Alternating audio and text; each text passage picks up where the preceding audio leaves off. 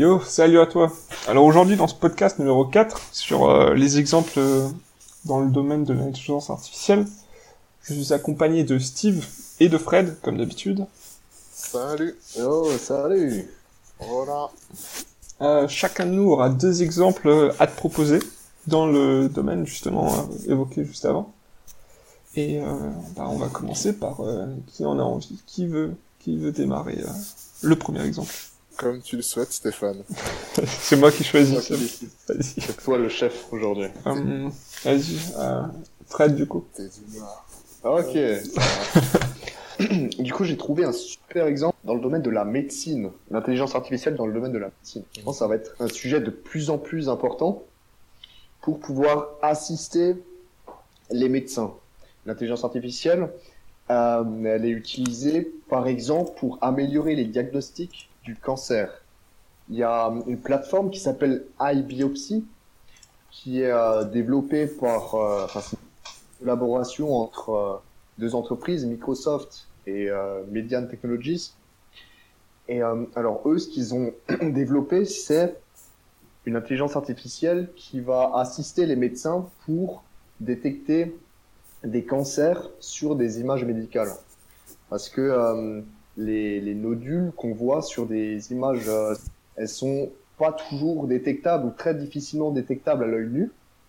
Et euh, cette intelligence artificielle, ce qu'elle va faire, c'est qu'elle va euh, aider justement à détecter ces, nodules difficilement euh, détectables. Et euh, du coup, donc ça remplace pas l'humain, bien sûr. On a toujours besoin d'un humain pour par la suite pour interpréter les résultats, mais l'intelligence artificielle est là pour assister l'humain à détecter ces, cancers.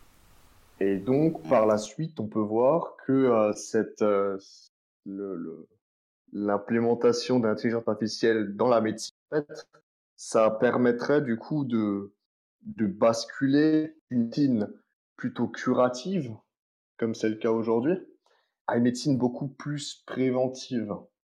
Si on arrive, plus on arrive à détecter un cancer le plus tôt possible, euh, plus ça sera facile de le, guérir. Alors ensuite, un autre domaine où l'intelligence artificielle est utilisée, c'est le domaine de l'industrie, et plus particulièrement dans la maintenance prédictive. Là, on pourrait euh, imaginer, par exemple, pour un avion, qu'est-ce que c'est la maintenance prédictive? Ça serait euh, de prédire quand est-ce que certaines pièces, certaines parties de l'avion euh, vont casser. Et ce qu'on va faire, c'est qu'à l'aide de capteurs, on va mesurer l'usure des pièces de l'avion. Et ces données, elles vont être, elles vont être, ces données, elles vont être utilisées par un algorithme d'intelligence artificielle et elles vont, euh, elles vont permettre de, de, de remplacer les pièces qui sont, euh, qui sont défaillantes avant qu'elles ne cassent. traditionnellement. Il y a un planning fixe euh, pour remplacer les pièces, euh, les pièces des avions. On remplace les pièces avant qu'elles sont défaillantes. Et là, l'idée, ça serait d'éviter ces plannings fixes et de prédire quand est-ce que les pièces vont casser pour, pour économiser des coûts. Rolls-Royce, par exemple, pour le réacteur d'avion, ils, ils font ça et ils intègrent des, des capteurs d'usure dans leur réacteur pour, euh, pour mesurer l'usure. Et entre autres, ils arrivent également à, à optimiser la consommation de carburant. Donc ça, c'est un autre, un autre point positif. Steve, si tu veux continuer. Ok, bah, pas de souci. Euh, moi, du coup, j'ai deux exemples à proposer. Donc, le, le premier, c'est un exemple pour montrer que l'intelligence artificielle est déjà présente sans qu'on s'en rende compte. Donc, par exemple, sur YouTube, ce qu'on remarque sur YouTube, donc, c'est que quand on se connecte sur la page d'accueil de YouTube, YouTube nous propose de, plusieurs vidéos à visionner. Et en fait, ces vidéos qui sont proposées, elles sont pas mises là par hasard. En fait, il y a une intelligence artificielle qui, euh, dont le but principal est de nous faire rester le plus longtemps possible sur la plateforme. Et donc, elle va s'inspirer et surveiller les, les vidéos qu'on visionne le, le plus souvent en regardant le temps qu'on reste sur, euh, sur certaines vidéos et également si on, si par exemple on, on like une vidéo ou non. Là, c'est un, un seuil où l'intelligence artificielle reconnaîtra facilement qu'on apprécie beaucoup une vidéo. Et en fonction de ça, du coup, ils vont nous proposer euh, bah, plusieurs vidéos à visionner. Donc, euh, donc euh, sur soit sur les mêmes thèmes, soit avec des mots-clés qu'ils auront identifiés.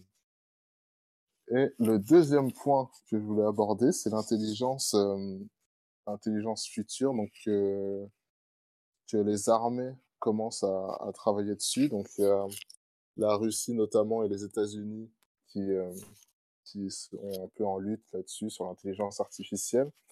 Donc euh, les premiers tests c'était ils s'effectuaient sur des drones à l'époque, donc il y, a, y a déjà eu des attaques de drones euh, qui se, se pilotent tout seuls.